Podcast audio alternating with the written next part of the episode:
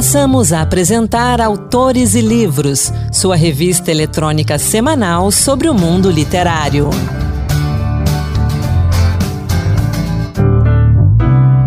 Olá pessoal, sou Anderson Mendanha e começa agora mais uma edição do podcast Autores e Livros Dose Extra.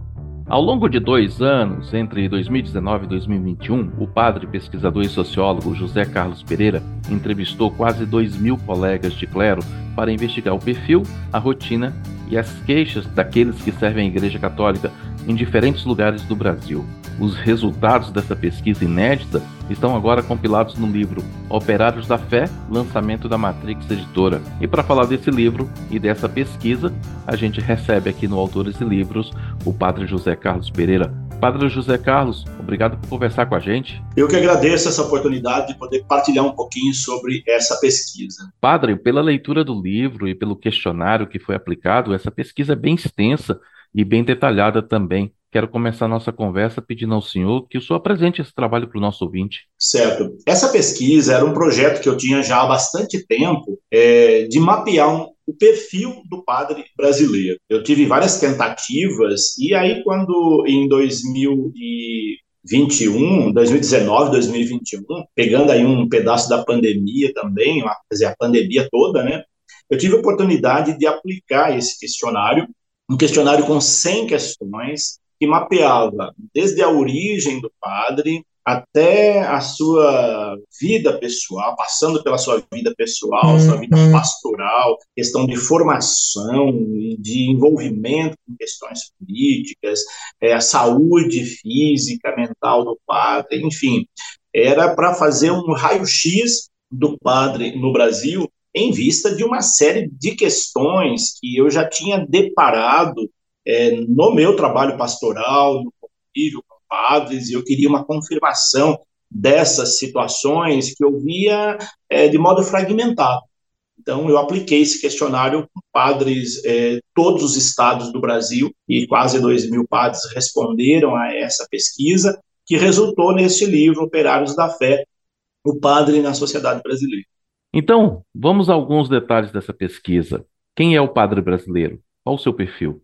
O padre brasileiro, segundo revelou a pesquisa, é um padre de maioria jovem, o clero brasileiro é um clero de maioria jovem, é um clero oriundo de classe média baixa e classe baixa, são padres cuja origem é da zona rural, foi uma surpresa para mim, porque imaginava que nesse mundo urbanizado que nós vivemos, os padres fossem de maioria dos grandes centros urbanos, e a pesquisa revelou o contrário.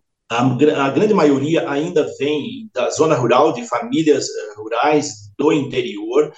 É, são padres de um perfil moderado, não é de, um, de muito envolvimento com ações sociais, apesar de serem padres jovens, são padres que não têm um envolvimento muito forte com ações sociais, são padres que estão, apesar de jovens, segundo a pesquisa, com índice de estresse elevado, sobrecarregados de atividades, e padres que eh, estão adoecendo com vários tipos de doenças, sobretudo psicossomáticas.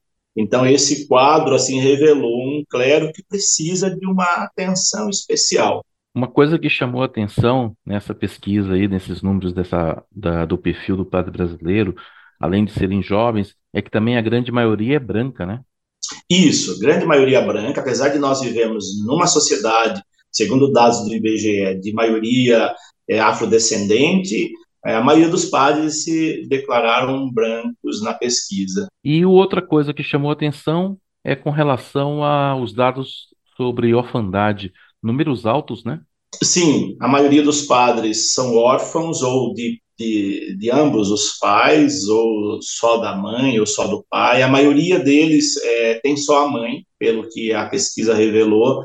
Então, um índice de orfandade bastante elevado, e isso também é surpreendente pelo fato de não serem padres é, uma idade avançada, são padres aí na grande maioria, até os 55 anos, né? Então, não são padres acima de, de 60 anos. Então, esse dado também surpreende. No livro, o senhor diz que existem padres mais idosos, mas que talvez eles não tenham respondido o questionário por dificuldades com relação com a internet ou coisas assim, mas que existem também, né, uma parcela significativa. Isso. Eu penso que esse dado a pesquisa não alcançou, porque a maioria dos formulários foram formulários, formulários enviados online, e a gente sabe que de uma faixa etária para cima, os padres não são dessa geração é, que mexe com facilidade com tecnologias, e apesar do formulário ser um formulário simples, mas só para acessá-lo, tem algumas dificuldades aí que, se a pessoa não tiver familiaridade com questões tecnológicas, com a internet, ela pode, isso pode barrar. Então, talvez os padres mais idosos, que eu penso que seja no número significativo, não tenham alcançado justamente por esse fato. Eu alcancei alguns deles é, pessoalmente, nas entrevistas que eu fiz pessoal, que foram é, exatos 200 padres que eu entrevistei, eu calculei esse número e fui colocando ali como objetivo de pelo menos 200 padres eu entrevistar, aplicar o questionário pessoalmente. Nesse eu alcancei esse número que é, o, o, formulário online não alcançou. Mas isso não diminui o valor da pesquisa, porque acredito que o número de padres idosos talvez deva ficar ali na casa dos seus 10%, mais ou menos.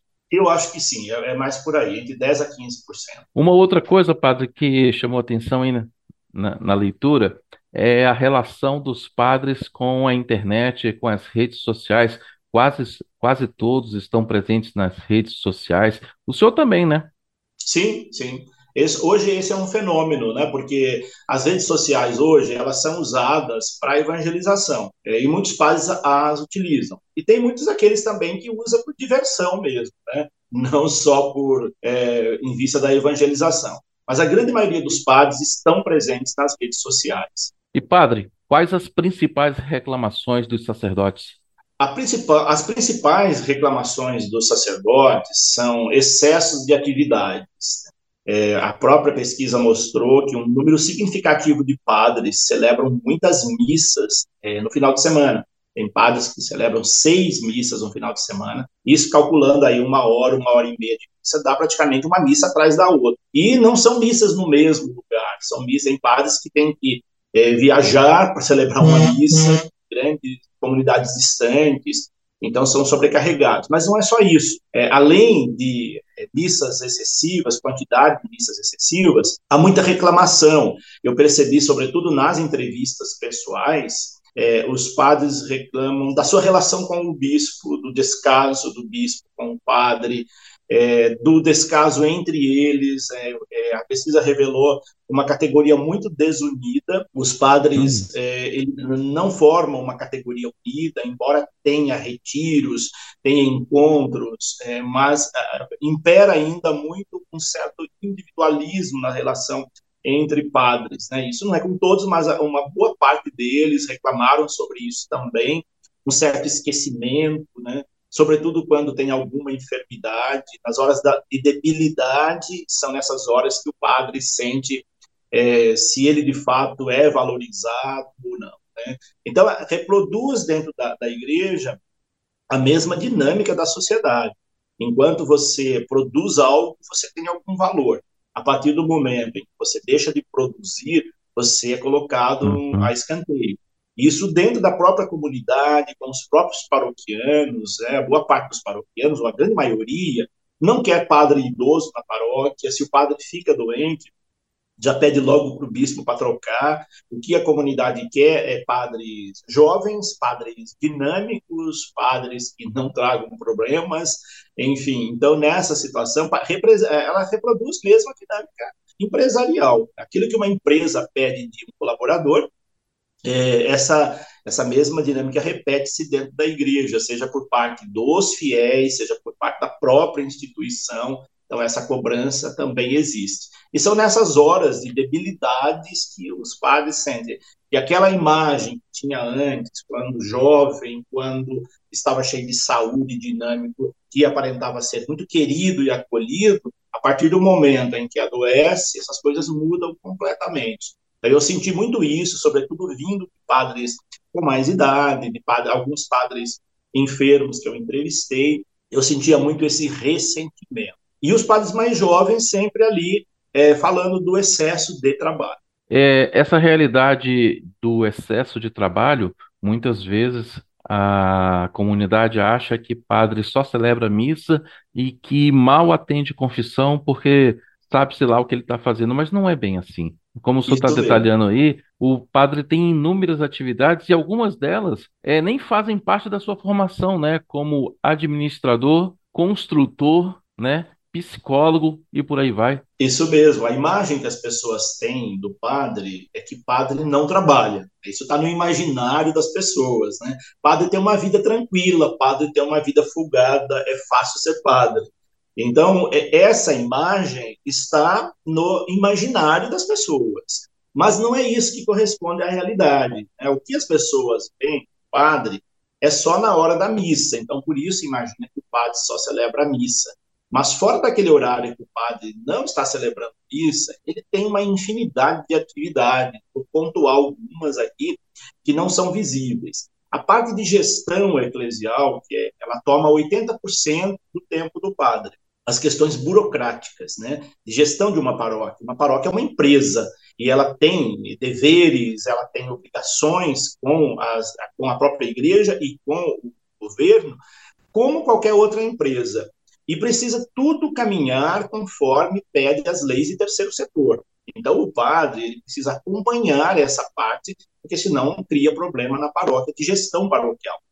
Então, quando o padre não está celebrando missa, ele está também na parte de gestão da paróquia.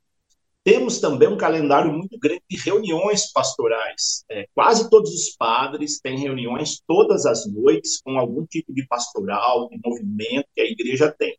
Sem contar visitas a doentes, né? visitas a hospitais, visitas em domicílio. É, há uma série de é, atividades que o padre tem que não aparece e que as pessoas não percebem. É, unção dos enfermos, em qualquer hora do dia ou da noite no hospital, é, velórios, né? Ou, dependendo da paróquia, o padre vai duas ou três vezes ao dia a velórios, é, sem contar os outros sacramentos, batizados, casamentos, é, Eucaristia, primeira Eucaristia, o trabalho de catequese que o padre tem que acompanhar, enfim, é uma atividade enorme que o padre tem, mas que é visibilizado apenas a hora que está celebrando missa. Aquela hora, então, toda a comunidade vê o padre. E ela pensa, a grande maioria pensa, que ao sair dali, o padre vai dormir, ele não tem outra atividade, né? Mas não é assim que funciona. E por isso, muitas vezes, o padre adoece e as pessoas não imaginam, ah, mas o padre tem uma vida tranquila, folgada, por que, que ele adoece? Por que, que ele tem estresse? O padre está numa uma das categorias de pessoas mais estressadas por causa do excesso de trabalho. Dentre os profissionais, o padre enquadra ali numa das categorias maior estresse é, na sociedade. Aproveitando esse gancho do senhor, vamos falar um pouquinho da saúde dos padres. Lá atrás o senhor falou de doenças psicomáticas, agora o senhor falou de estresse. É, o questionário, a pesquisa traz esses números né, a respeito da saúde física e mental dos padres e chama a atenção essa questão da saúde mental, estresse, depressão e também suicídios. Fala um pouco dessa questão. Essa é uma questão muito é, preocupante na igreja, né? Porque o índice, eu dizia antes, da quantidade de padres com estresse. O estresse, a consequência dele é algum tipo de enfermidade. O estresse já é uma enfermidade, mas ele traz outras consequências. O índice de padres com depressão também é bastante significativo. É, isso não é mostrado, as pessoas não percebem, que quando o padre está em um grau elevado de depressão, ele é tirado das suas atividades, é, não exerce suas atividades, mas tem muito, muito padre ainda com depressão a, e tendo, cumprindo as suas obrigações sacerdote, é um número muito grande de padres depressivos. E a gente percebe isso como reflexo, que é o ponto mais grave de tudo, a questão do suicídio, né, que não é divulgado, mas há um número significativo de padres que cometem suicídio ao ano no mundo e no Brasil. É, então, isso também é algo bastante preocupante para a igreja, porque a igreja, muitas vezes, quando o padre comete suicídio, ela procura não divulgar isso. É, tem, tem, muitos casos de suicídio que não é divulgado como suicídio, é divulgado com outro, é, outra causa da morte que não seja o suicídio. Mas tem ali um grande número de padres que cometem suicídio ao ano, justamente porque chegou ao extremo é, da sua enfermidade psíquica. E isso é muito, isso é, está presente dentro do clero. E a gente encontra também padres com distúrbios, né, distúrbios dos mais variados. Aí no livro até eu aponto alguns desses distúrbios mais comuns que eu encontrei, né, é, algumas patologias, é, psicopatias que está muito presente na prática do padre, né? Não deu para saber se ele já entrou para o seminário com esses distúrbios uhum. ou se ele desenvolveu esse distúrbio no decorrer da formação, no decorrer do tempo de sacerdote, mas encontrei é, padres aí com um grau de psicopatia, de patologias relacionadas à questão psíquica, é bastante presente.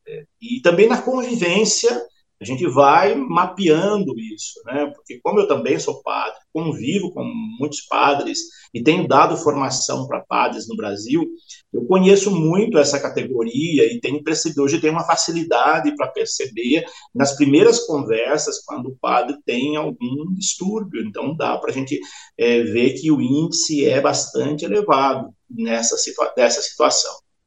E padre, e agora? Essa pesquisa faz um retrato completo, né, bem detalhado.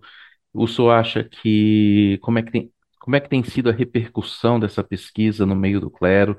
O senhor acha que isso pode ajudar no planejamento e nas estratégias para o futuro?